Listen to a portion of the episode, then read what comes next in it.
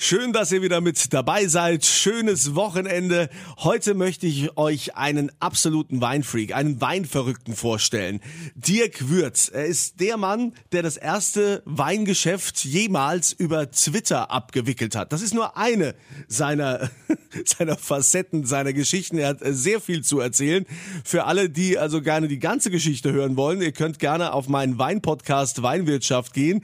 Überall, wo es Podcasts gibt und auf rpa1.de und hier fangen wir jetzt mal ganz langsam an, über Dirk Würz zu reden.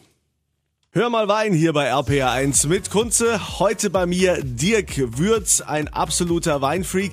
Du hast ja jetzt auch in Corona-Zeiten eine digitale Weinbar das war mit das Erste, was wir jetzt gemacht haben. Wir haben uns natürlich überlegt, ähm, also es gibt, es gibt viele verschiedene Aspekte, warum wir das gemacht haben. Der Auslöser war tatsächlich, dass viele Kollegen mich angerufen haben und gesagt oder mir auch geschrieben haben und gesagt haben, Mensch, scheiße, ich habe keinen Webshop, ich habe keine Privatkunden, ich verkaufe nur an Handel und Gastro, die Gastro ist zu, um Himmels Willen, was mache ich? Wie überstehe ich das? Und äh, aus, dieser, aus, diesen, aus diesen vielen Anrufen heraus hatte ich so die Idee, Mensch, ähm, die, die Winzer haben, denen fehlt ein wichtiger Absatzkanal und den Menschen draußen fehlt der soziale Kontakt. Sprich, äh, sie gehen in die Kneipe oder in eine Bar und trinken ein Glas Wein. Also müssen wir irgendwie gucken, wie wir das zusammenbringen. Und so entstand die Idee für Dieter. Dieter, die digitale Weinbar. Der Name Dieter, weil äh, in einem der größten Weinkataloge Deutschlands hat mich neulich einer zum Dieter Wirz gemacht. Da stand also unter dem Foto von mir statt Dirk Wirz Dieter Wirz. Fand ich total lustig. Ähm, wir gründen Dieter die Weinbar. Ich äh, besorge die Weine von den Kollegen, die eben keine äh, Privatkunden haben oder keinen Webshop und deswegen momentan so einen schwierigen schwierigen Absatz oder denen halt ein wichtiger Absatzkanal fehlt. Kauf denen das Zeug ab, stell die Pakete zusammen und wir verkaufen das an, an die große Community im, im Internet. Ich habe eine sehr große äh, Weingruppe gegründet vor vielen Jahren, Hauptsache Wein heißt die mit 17.000 Leuten und treffen uns dann einmal in der Woche auf Zoom. Wir haben so eine Profi-Zoom-Lizenz. Das heißt, da passen irgendwie 300 Leute rein. Wir sind im Schnitt so, ich glaube, so um die 100, meine ich, 120. Da sieht sich jeder und dann trinken wir zusammen und reden und machen einfach äh, ja, das, was man im, im, im, im Real Life macht, machen wir digital. Holen die Winzer dazu. Also es ist jetzt nicht so diese klassische, einer sitzt da und erklärt, wie der Wein schmeckt, sondern da sitzen eben 120 und die Winzer sind dabei und es wird diskutiert und es wird auch ordentlich getrunken. Also es wird nicht verkostet. Ich glaube, die meisten, die meisten trinken diese, diese Flaschen tatsächlich leer. Also ich mache es zumindest auch ähm, äh, fast, fast immer. Und wir erzählen am Ende auch viel Blödsinn. Jetzt ähm, die nächsten Tage macht sogar einer Musik. Also das ist, das ist total schön. Es macht unglaublich viel Spaß und alle haben was davon. Du hast ja schon Wein digital verkauft. Da haben die meisten noch gar nicht dran gedacht. Das hören wir gleich. Übrigens gibt's auch Wein zu gewinnen, wie immer auf meiner Kunze Facebook-Seite. Und für alle, die noch ein bisschen näher interessiert sind, äh, geht auf meinen Podcast Weinwirtschaft. Findet ihr überall, wo es Podcasts gibt und auf rpa1.de. Hör mal Wein bei RPR1 mit Kunze und einer absoluten Weinikone. Dieter Würz ist bei mir. Wir haben ja gerade über die digitale Weinbar gesprochen, die du betreibst. Du hast ja auch die Digitalisierung des Weins äh, sowieso vorangebracht. Du warst einer der ersten. Nimm uns mal mit. Wie waren das damals? Ja, ich bin schon, also ich bin ja ein Nerd, ein Wein-Nerd und war relativ früh ähm, in den ersten Foren, Weinforen. Ich glaube, das allererste war 1999, das Wein Plus Forum. Da war ich äh, Mitglied ich war quasi sehr früh in diesem Wein-Internet unterwegs und hatte dann auch ganz, ganz früh schon einen Blog. Den ersten, glaube ich, 2006, aber da habe ich nie was drauf geschrieben, außer Hallo. Und dann 2008 hatte ich einen sehr schlimmen Radunfall, war ans Bett gefesselt und habe dann tatsächlich auf Anraten von Mario Scheuermann, einem mittlerweile auch leider verstorbenen, ganz bekannten Weinjournalisten, Pelzer aus Neustadt, ähm, angefangen zu bloggen. Äh, das war total verrückt.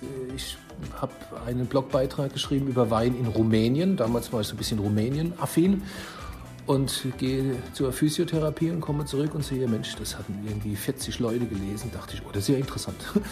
Und ähm, dann fing ich an zu bloggen. Dann habe ich jeden Tag gebloggt, manchmal sogar zweimal. Das habe ich viele, viele, viele Jahre gemacht. Heute sind auf dem Blog, ich weiß gar nicht, wie viele tausende Beiträge. Und äh, es ist immer noch einer der meistgelesenen Blogs, auch wenn ich nicht mehr so viel blogge. Ja. Aber da war ich sehr früh schnell dabei. Ich war auch einer der ersten auf Twitter, die über, über Wein getwittert haben. Ich war der allererste, der jemals ein kommerzielles Geschäft über Twitter abgewickelt hat. Also würdest du sagen, dass du auch, wenn es ums Weinverkaufen geht, dass du da in, in der absoluten Champions League spielst?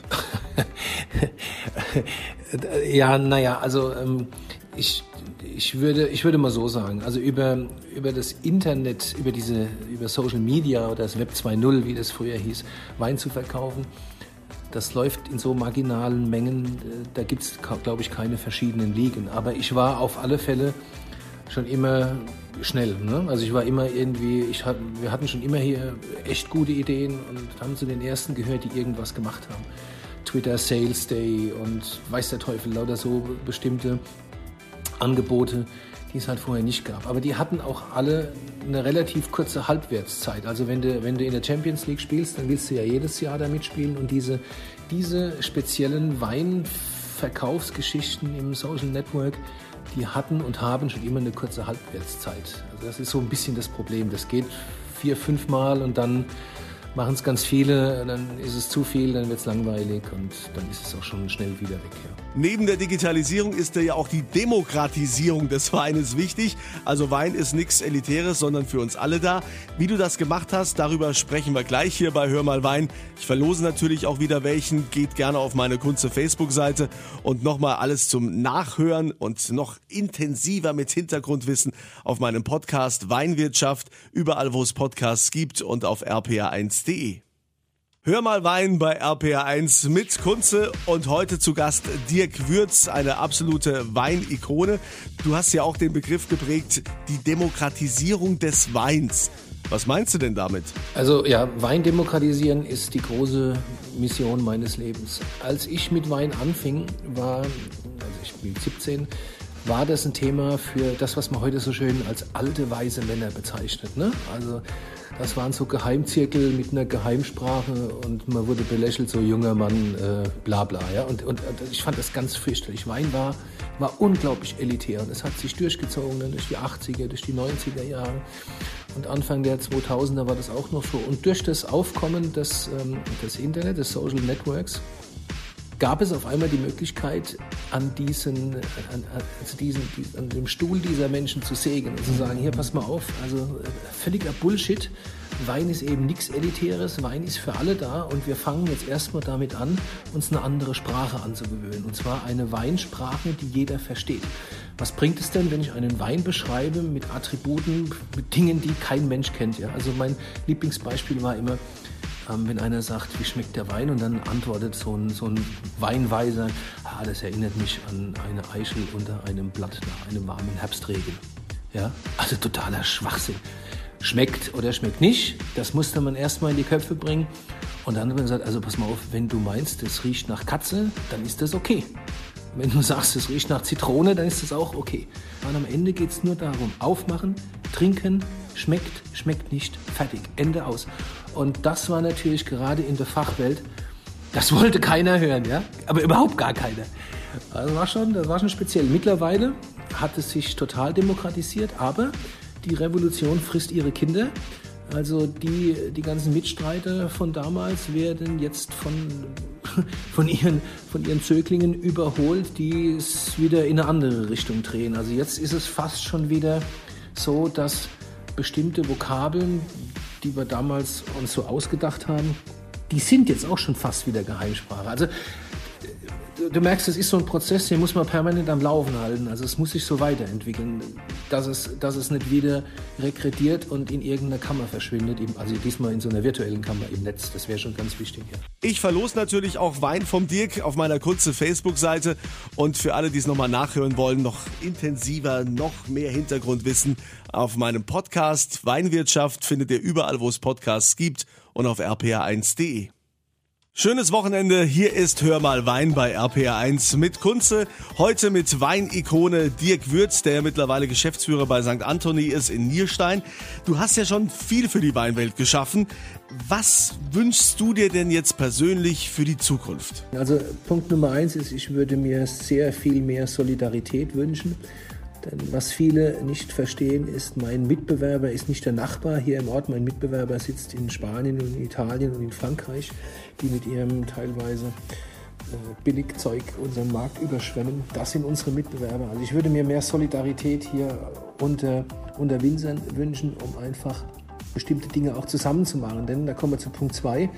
Was ich mir auch sehr wünsche, ist, dass künftig jeder erkennt, was er kann und was er nicht kann. Ich glaube, die Zeiten, wo man meint, alles können und machen zu müssen, sind lange vorbei. Ich bin ein großer Fan des genossenschaftlichen Prinzips. Allerdings muss es funktionieren. Also nicht so, wie es bei vielen Genossenschaften läuft, dass es eben nicht funktioniert. Sondern jeder macht das, was er am besten kann. Die Frage ist, muss ich denn Trauben produzieren, muss ich daraus Wein machen und muss ich das auch vermarkten? Oder langt es nicht, dass ich jemanden habe, der Trauben produziert und daraus Wein machen und das sehr gut vermarkten kann? Oder kann ich vielleicht nur vermarkten? Also ich glaube, das sind ganz wichtige Dinge, über die man sich Gedanken machen muss, wie man, wie man künftig mit diesen ganzen einzelnen Produktionsschritten auch umgeht und ob man denn unbedingt, ob es für jeden wirklich Sinn macht, Generalist zu sein. Das, äh, das halte ich eher für absolut unwahrscheinlich. Was ich mir noch wünsche, ist, dass deutscher Wein wertgeschätzt wird. Ich bin natürlich, ich liebe alle Weine dieser Welt, egal woher sie kommen. Aber ich bin halt nun mal Winzer hier in Deutschland und ich wünsche mir, dass deutscher Wein wertgeschätzt wird, dass die besondere Flasche Wein tatsächlich auch mal eine deutsche ist und nicht immer nur ein Chateau irgendwie. Und dass es in dieser Wertschätzung äh, die, es, die ja eine durchaus emotionale und subjektive ist, dass die sich auch in Erlösen widerspiegelt, dass eine möchte, ich möchte jetzt nicht, dass eine gute Flasche deutscher Wein 100 Euro kostet. Das ist nett, wenn das passiert. Aber wenn, wenn der normale Trinker für die besondere Flasche Wein aus Deutschland bereit wäre, sagen wir mal, ohne großes Grausen 30 oder 40 Euro auszugeben, dann fände ich das ganz toll, weil das ist ein, ein Preis, da gibt es schon richtig, richtig viel Qualität für. Ihr bekommt natürlich auch diese Woche wieder Wein von mir geschenkt. Den verlose ich auf meiner Kunze Facebook-Seite. Und für alle, die noch ein bisschen mehr zum Thema Wein wissen wollen, geht gerne auf meinen Podcast Weinwirtschaft. Findet ihr überall, wo es Podcasts gibt und auf rpa1.de. In diesem Sinne, schönes Wochenende.